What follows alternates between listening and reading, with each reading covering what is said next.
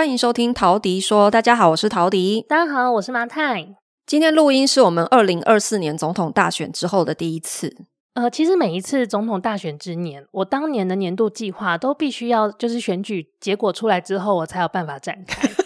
为什么？你就是自己一个人做一个计划，跟总统大选有什么关系？可我觉得它就会影响到我的布局啊。就比方说我台股要不要撤啊？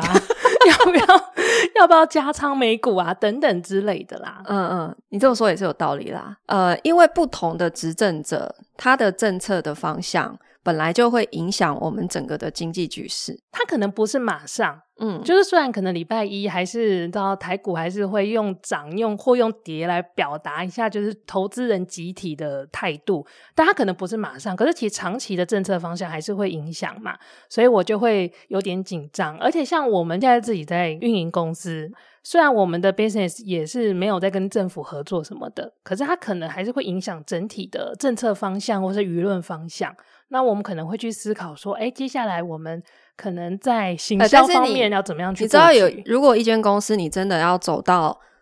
真正具有足够的影响力，你很难避免跟政府打交道。对，你迟早有一天必须要跟政府展开对话或是一些关系，你才可以推升你的影响力。那可能你说的语言就要跟当局者他们想要推行的政策方向是一致的，所以你的，嗯、比方说你，你总不能去想要 lobby 的人家，结果讲一个反话。对。所以你的你要去思考怎么去包装你的语言，你想要推行的方向。所以这是为什么我觉得这件事情是重要的。然后像我昨天在投票的当下，我也是蛮慎重的。我就觉得很有趣的，这是很难得。我觉得在台湾，就是你投的票是真的决定会决定一些什么。哎，这件事情真的没有很容易，因为在很多国家，你投了票，不管怎样，他们投出来都是百分之九十几的支持度，然后支持某人。那你根本无法决定任何事情啊。嗯，其实像我们这一次的投票率是好像百分之七十嘛？嗯，所以就是算正常发挥，对，不算很高，但是也没有很差这样子。然后，呃，其实开票的当天呢、啊，呃，我就在我的脸书上面刷到好几个，就是他们可能是在。呃，他的这个专业领域里面算是有一些话语权的 KOL，嗯，嗯，比方说股市的，嗯，然后也有房市的，嗯，然后他们就呃，总统大选结果一开出来，他们就立刻发表了简短的谈话，嗯，意思就是说呢，因为总统大选总是会有很多的网民会想要听他们就的意见，嗯，就是说啊，呃，如果是这个执政者当选的话，将会影响我们之后要怎么选股。好，嗯，然后如果这个执政者当选，怎么样影响我们的房市的走向？房子要怎么买？其实都是会影响的。那这一次的结果，他们应该是觉得蛮无聊的，就是会维持现状。对，所以不管是股市、房市，一致都是说，反正就是延续之前的，大概不会有太大的变动。嗯，不过其实，在二零二四年呢，啊，我觉得很想要参与更多的，然后我也是鼓励所有人参与更多的，其实是。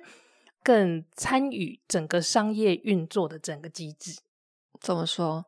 就是因为有时候像我之前啊，我如果在公司里上班的时候，我只看到我这个部门负责的层面，嗯，那因为我过去又比较长时间是在做销售类的工作，所以我可能会觉得哇，我就是出去打仗，然后我去卖东西，这件事情是全公司最重要的事情，我是公司唯一获利的部门，嗯哼，那。我自己真的开始创业之后，我才会发现说，销售是一回事，但实际上所谓的商业运作，它不只是只有销售这件事情，它有非常多的面向都会影响到这间公司的运作。嗯，那我觉得去真的去创业，然后真的知道说一间公司要怎么样活超过五年，嗯，帮助我去更了解这个社会到底是怎么运行的。我觉得这有点像是很多人会问说。假设我现在有两种工作机会，我要怎么选？一种是大公司，好，但是呢，呃，我我就相对来讲比较没有机会参与到很多不同职务的功能，嗯，好。另外一种是小公司，可是呢，我有机会参与到公司各个不同环节的很多职务的面向。那到底要怎么选？就是。我常常听到会有很多人在这两种角色之间徘徊，因为可能大公司它就是配比较好，福利也比较完整，嗯、可是你能能够学到的非常有限，因为它的分工可能比较精精细。碰到这种问题啊，我一律都会说选钱多的、啊，因为当你就是两个都还没有经验的时候，你就先选钱多的，嗯，你先赚到自己的资本，然后可能你在下一次转职的时候，你再转去另外一个方向，就把不同的面向补起来。然后不管你怎么转，都选钱多的这样。可是你知道有一种情况，就是某一类型的职务，它特别就是会钱比较少啊。那你要怎么参与它？这真的就是技能要自己去开发哎。但是所以这个时候转到小公司去。因为小公司原则上它的组织人就比组织的人数比较少，它你就有可能去做你本来的职能以外的事情，嗯、你才有可能跨到不同的领域。因为我也是透过在不同的公司，嗯、我也是在一个整个组织比较扁平的公司里面，我才去有机会去尝试不同的职能，然后慢慢的去补充。嗯、如果一开始我都是做一个销售职能的话，其实我会认为，呃，我现在给。客户一个 discount 的 proposal 理所当然，因为这个客户我非常想要，嗯、我完全不能理解为什么财务阻止我，或者是我不能理解我答应这样子的一个呃 deliver 的这个 schedule，为什么我的供应部门会阻止我？嗯、我会在这个过程中，我不太能够换位思考。可是当你今天转换到其他的角度，你真的去参与了呃 investment 的。评估，你真的去参与了财务相关的内工作内容，你真的有办法站在供应链的角度去看整件事情的时候，嗯，你才能够理解不同的角色，他们其实面对的是不同的一些商业关系，嗯嗯嗯，然后其实所谓的商业行为是在这些不同的角色里面去权衡，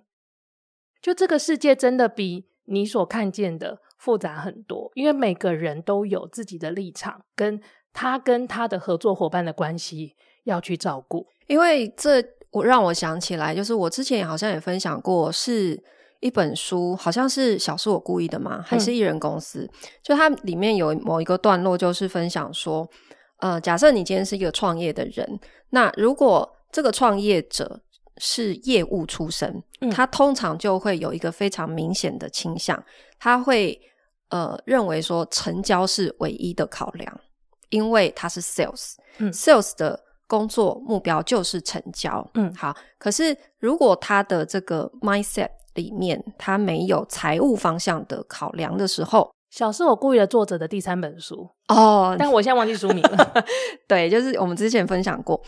他如果没有财务的这个考量在里面的时候，有时候成交不见得是好事。对，因为。他为了要成交，他给予过多的承诺，或是给到过多的 discount，嗯，结果导致成交一单赔一单，就在财务上面反而导致了公司的死亡。我觉得这件事情为什么我会觉得，除了你在你原来的工作里去参与商业的活动是重要的，因为你可能在工作里你就是某一个角色，你有你非常专精的领域，嗯，但是你参与了整个商业商业的机制。你必你就可以看到很多不同的视角，怎么去看待你的 business？嗯嗯，那就是为什么我特别把销售这件事情拿出来讲，是因为有很多人，他可能比方说他是呃直销公司的某个销售蓝转好了，嗯，他所受到的培训里面，他会认为，哦、呃，我现在做的工作就是所谓的创业，因为直销公司还蛮常用对。个体创业这个角这个名词来去。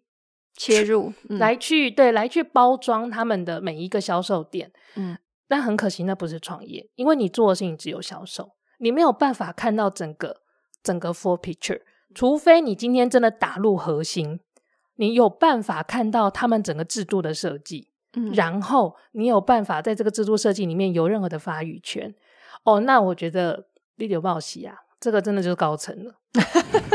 这我就非常钦佩，想要跟他学习了。对，因为越底层，其实你越看不到这整个商业模式里面，比方说它的成本结构、嗯、它的利润分配的计算，它到底是怎么来的？你可能只是 focus 在你自己销售的利润分配的环节。对，那可能对很多人来说会觉得，可是我做的就是一个很小的生意，那这个小生意难道能够帮助我更理解所谓的商业逻辑吗？嗯。呃，实际上，我觉得你只要开始做生意，他就会逼你去接触财务。财务是我们很多人其实是会我们的教育背景里面最缺乏的。嗯，然后你一旦开始接触财务，你开始用财务的角度去切入很多的问题，然后甚至于你要开始自己去思考怎么去做 marketing 的时候，其实你就已经一个人慢慢长成一间公司所有的角色了。所以，即使是小生意，都是很好的学习的机会。那我觉得有财务的脑帮助你去创业这件事情，真的是很关键。就是我觉得一间公司它的成功与否，绝对不是只是它多会卖东西哈，嗯、或者是它的商业模式有多么厉害。其实我觉得有没有财务的这个管理在里面。才是最关键的。呃，像是我我们在自己这一路上面啊，之前也提过说，有一些公司它也会来，就是比较年轻的创业家也曾经来向我们募资，嗯、就是说，因为他创业需要钱嘛，对不对？然后他可能甚至是同行，其实也是做我们包租代管业，那需要钱是非常正常，你任何创业都需要钱，特别是在我们的这个模式里面，因为。我们做包租，我们是改造房子，改造房子就是需要花装修费，对，前期就是有资本的投入，而且是相较一般的创业是更高资本的。对，如果你是比方说纯服务类型的，比比方说接案啊、设计啊、嗯、网页制作啊等等这个类型的创业，更高的资本投入。所以，其实，在现在包租代管这个行业已经开始越来越被大众熟悉了。嗯。我就看到越来越多的包租代管公司开始在对散户募资，嗯，我觉得这是一个蛮危险的事情。我其实想不通诶，我从来没有想过要对散户募资。所以我刚刚要讲的那个例子，就是说，我也曾经就是有别的比较年轻的创业者来向我募资，把你当散户啊？对，我自认为我是散户，对，因为我我能够提供他的资金，不可能就是什么一下就投入。数千万的这一种，嗯、就是真正专业的投资机构能够给到的支持，嗯、不是吗？我我再怎么样，我也是算是一个散户，嗯，能够做的一些投资这样。那我就觉得，你到底吃了什么雄心豹子胆，敢跟散户募资啊？嗯，你想说，哎、欸，我就是跟你呃提，就是你只要投个三五十万，嗯，好像一般人手上有点存款，都是很容易拿得出手的，嗯，可是。反过来想，其实这样子的散户才是最不理性的，嗯，才是最危险的。因为就是当一个人手上他的闲钱只有几十万、几百万的时候，他就会对于手上这笔我我即将要拿出去的钱，他会有很高的期待。那你想，可是我就是欺负你散户啊，就是有 很多那个庞氏骗局的，到最后散户也是血本无归啊，他就是。看中你一些散户对于投资回报率也有很高的期待，嗯，所以他会给你过度的承诺，嗯，然后这个承诺，如果你作为一个散户投资人又没有办法真正去分辨他给你的这个投资报酬率到底能不能实现的时候，就是非常非常危险的。好，那回到我一开始要讲的那个故事，就是他来跟我募资，虽然钱不是很多，他也是这样一股几十万几十万，然后找了几十个散户这样子。一点一点拼凑。我第一个想法会是，如果你开过公司，你都知道我们去哪里融资成本最便宜。第一个当然可能是天使投资人，嗯，天使投资人可能是最便宜，因为他不求回报，嗯，可能这笔钱是你的亲朋好友、家人、富爸爸之类的，或是富爸爸，哈好，这个就给你免钱的，好，当做就是你赔掉他也不会跟你要的，这是最便宜的钱。好，如果你没有这样子的人，那第二个。大家很容易想的，其实就是银行。可是，一般人会觉得跟银行借钱好像很困难。不对，其实如果你真的创过业，你会知道说，跟银行企业融资是最容易的。而且，清创贷款现在真的就是门槛很低，而且是最便宜的资金。嗯，就是我们今天不要讲说那些不求回报，就是一个正常的呃。借钱的行为，好，然后你要付出的利息成本最便宜就是银行融资。那为什么这些公司不跟银行好好借钱？有可能就是第一个，他扣打已经借完了，他借不到更多；嗯、第二个是他在银行眼里根本没有足够的信用，他没有 credit，所以银行不愿意再借他钱。再来就是你如果呃，刚刚这两个哈，就是富爸爸也没有，然后银行这边也借不到钱，穷途末路了。好，这个可能有点负面，就是你真的没有其他管道，你才会开始跟散户募资的。对，一定是这个路线的。所以当他来跟我借钱的时候，我第一个念头就是：哎，那、啊、你跟银行借不到钱哦，然后你的早期投资人钱也都玩完了，是吗？你现在钱还不够，所以才要开始跟散户募资。好，这没有关系，有可能他就真的是因为他在公司急速扩张的情况之下，他需要融更多的钱。嗯，而上述所有的管道他都已经尝试过，钱还是不够。好，所以才会到散户这里。好，那接下来我就会看，如果你今天要呃希望我投资你，那我第一个一定会看的是你的财务报表。你现在公司的整个财务结构到底是怎么样？你至少再怎么样，你要让我知道我投的这笔钱到底是怎么被使用的吧？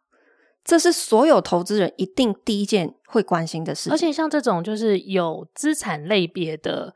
的商业模式，其实损益表跟现金流量表是两个非常重要你要观察的指标。嗯。可是你知道吗？这个来跟我借钱的年轻人，他已经创业了应该有五六年的时间了。嗯，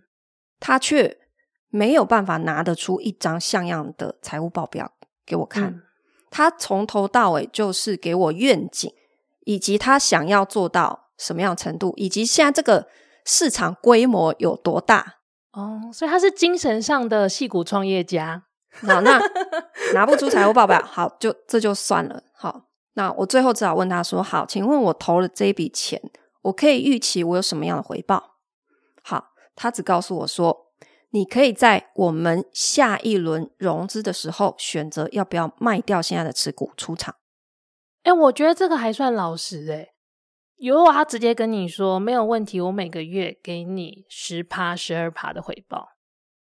这这也是有点恐怖，这个也蛮常，这个也蛮常见的哦，这也蛮恐怖的。因为就偏偏是同行，所以其实我们包租代管公司怎么样执行这整个商业模式，它的利润空间在哪里，我都是指头。都算得出来的。他如果给我就是我觉得不合理的这个回报，那就是绝对有问题。好，那他没有给这个，他是给一个愿景，然后告诉你下一轮融资你可以考虑要不要出场。啊，所以他没有办法承诺有任何的回报。那我当时就会知道说，嗯，这个东西你就要有心理准备，你投了就比较像是赞助，嗯，你不要求回报了。因为，而且这里讲的持股不是说你是成为他的股东哦，嗯，他并不是说把他公司的股份拿出来要做增资，好，然后让你投进来，不是的，嗯，你就只是专案的给他钱，好，然后他就是只是一个没有公开的一个，这这能算股权吗？不是，这是公司债，就是公司债。然后他说的转换就是你就是债权转让嘛。就是你这个债券在市场上，你可以卖给下一 round 要进来的。对，就比方说我我当初一百万买，然后下一轮如果下次的投资人他看好你的公司，你的市值是上上扬的哈，我看我可不可以把手上这一百万的债用两百万转卖出去？这样。差劲的公司债，它还没有保证一些就是。持有期间的利息，它就是没有任何公开发行的一个内部封闭式的一个交易，嗯，它可以算场外交易啦。所以，身为像我们这样的一个散户或者 AKA 韭菜，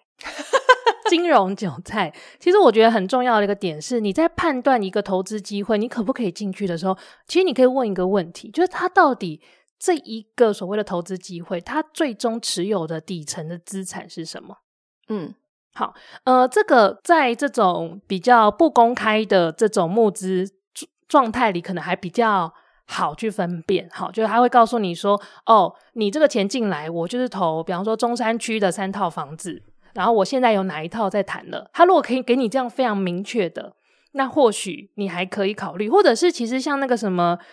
我现在知道的是太阳能发电啊，太阳能发电的电厂有很多，他们其实也是在网络上公开募资，就是你可以去认购那个、嗯、呃太阳能板，就是你可能买一块多少钱，然后每个月它有多少的分润给你，这个都是非常明确的，就是你你投了钱，然后你知道你投在哪一块太阳能板，然后它今天的发电是多少，所以你可以多得到多少的分润。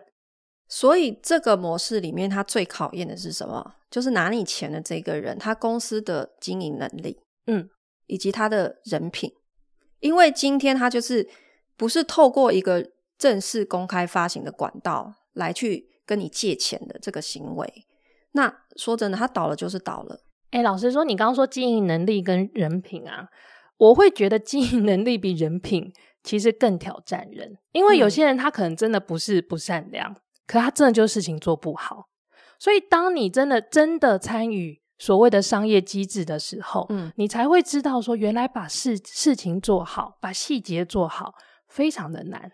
非常的考验整个团队的功力。所以我刚刚讲这个人品加上经营能力。其实他是缺一不可的，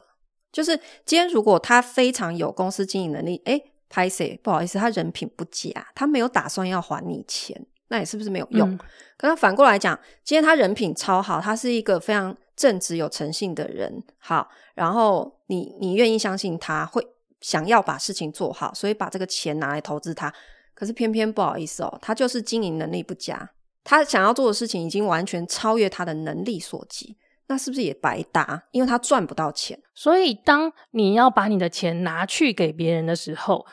你要好好观察的是，到底这个团队有没有这样的经营能力，他们有没有足够的人力来应付所有的状况？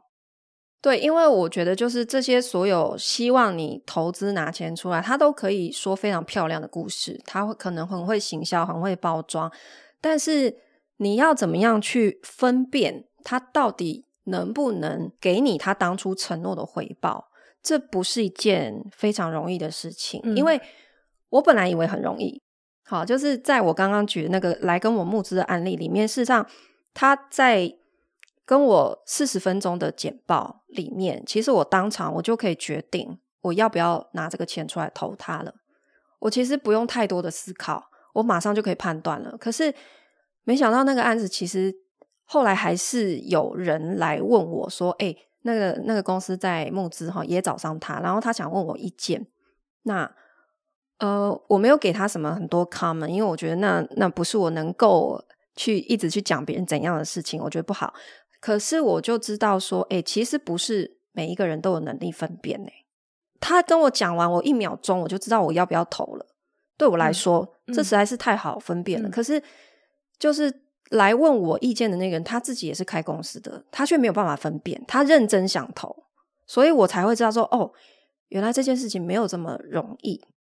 这感觉很像是我在看选举公报有一样的感觉。其实有一些政策，如果你真的经营过公司，或者是你有跟政府部门打过交道，有一些政策你可能看过去，你会知道说那个执行面上会有哪一些困难，事情没有他讲的这么简单。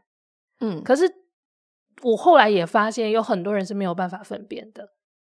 我觉得为什么没有办法分辨？很多人是来自于懒惰，因为严格，因为他不想要花时间去了解，他只想要用最简单的方式可以赚到钱。这就是为什么诈骗可以这么猖獗的原因啊！因为就是市场多数人就是懒惰啊，所以其实最近的路往往是最远的路。对啊，就是。哦，我真的，因为我们这一路上也真的看到太多，就是我也可以理解，就是我甚至很多学员，我也讲过嘛，他们手上是有一些存款的，可是对他却不想要自己参与进来，去好好理解我们怎么样透过这个事情、这个模式里面来赚到利润。可是他只想说，我不想管那么多，好烦哦，我钱交给你，你帮我赚好不好？这样想法的人不是少数诶。嗯，但是这样的想法是非常危险的。虽然我们其实一直真的是好多年了，都在鼓吹说，请你把钱投在自己身上，投在你可以控制的事情里面。但是，的确，我我可以理解为什么你刚刚这么严格了，因为很多人真的是出于懒惰，他觉得我我看不懂，我好烦，我不想了解。对，因为其实像我，我今天写了一本书。我告诉大家，其实我把这个商业模式已经拆解的非常清楚了。你一个案子利润多少，就是在那里，其实很清楚。可是这个还是你表面看到的东西哦，就是任何一个想要你投资他的钱的人，他都可以把这个东西包装的漂漂亮亮，讲一个很美的故事给你听，然后你会很心动哦，投资报酬率很高，怎么样怎么样？可是我就举例哦，为什么我要？有一个实习生培训计划，就是即使是已经上过我的实战班课程的人，可是他还是没有真的实际上场打仗的这个机会。你只有透过你真的自己去看物件、开发房子、迁进来，整个流程你自己参与过一遍，你才会扎扎实实的真的真的知道说每一个环节它有可能的风险在哪里。因为我们今天讲的是说，大家要参与市场，大家要参与商业行为，但是我们用一个更通俗的字眼来形容这件事情，它就是所谓的创业。而每一次我们提到创业这两个字，就是流量就会开始暴跌，然后都会让人觉得很可怕，就觉得说啊，你是要害人哦，你是害人才叫别人去创业，是不是？创业很危险，嗯，汤哦，嗯，其实我们本来是一个很。支持大家去创业，因为在前几年的整个市场环境，你真的是很容易得到资源，很容易推展你的业务。嗯，但也是从二零二三年开始，我们有发现，不管是资金或者是整体的销售市场的销售成绩，都开始出现变化。所以，我们从去年开始也没有那么积极的鼓励大家创业。但是，创业的确还是你能够改变一个个人的财务结构最快的方式。所以，到底要怎么做？才能够让你参与创业，参与这个商业社会，参与这个市场，然后改变你自己的财务结构，但是又不要承担那么高的风险呢？因为我觉得创业它不见得是你总是要涉及高风险，你其实是可以选择比较相对低风险的方式去进行的。这有点类似我们之前讲过好几次的最小可行性。嗯，你先去 try，嗯，你在你呃可承担的成本。跟你可负担的风险的范围之内，先去尝试。那我觉得有一些人，他一提到创业，他就嗤之以鼻，说你就是害人家或什么。嗯、那是因为他脑海里想象的创业都是高风险，或是他认为说创业一定要拿出非常高的资金，或怎么样又怎么样，嗯，那个才叫创业。但是我觉得创业你是有很多种不同方式可以去理解它的。我觉得，因为我们刚好也正在进行了实习生的计划嘛，大家一起在观察这个市场，找出一个就是让彼此都可以受益的一个一个状态。我觉得，在我的实习计划里面的这一些培训生，可以把它理解成他在进行一个我们内部创业的扶植的过程。嗯，因为我需要让他在相对安全的环境里面去试错。嗯。然后我也不要你一下子要拿出钱，嗯，来去做试错，嗯、等于是我我把你风险已经几乎降到零了。这个其实有点点像台湾有很多大学前几年非常流行做那个育成中心，嗯，我觉得育成中心这个 idea 没有不好，但是你让一个大学生在毫无工作经验情况之下就走上创业的路，我觉得的确是有一点点挑战。嗯，但是我们现在做的事情，其实是我们把这个 incubator 开在包租这个领域里面，嗯、我们来育成一些新的所有的呃 project owner。好，是因为 Toddy 本身，我们也在一个很有支持的体系里面的环境里面，我们才有办法做这件事情嘛。好，所以其实这一集呢，刚好二零二四年算是一个新的开始。嗯，就在这边正式的跟大家说，就是我们过去讲了一年的。新的品牌再造，我们到底做了哪些事情？那我现在新的这个公寓品牌叫做 Acand，A-C-N-D，这是一个全新的品牌。那这个品牌是基于我过去一米好居这个公寓品牌跟 A-Life 集团所做的合作，我们一起全新打造的一个分散式居住公寓的品牌。嗯，那 A-Life 本身呢，它是一个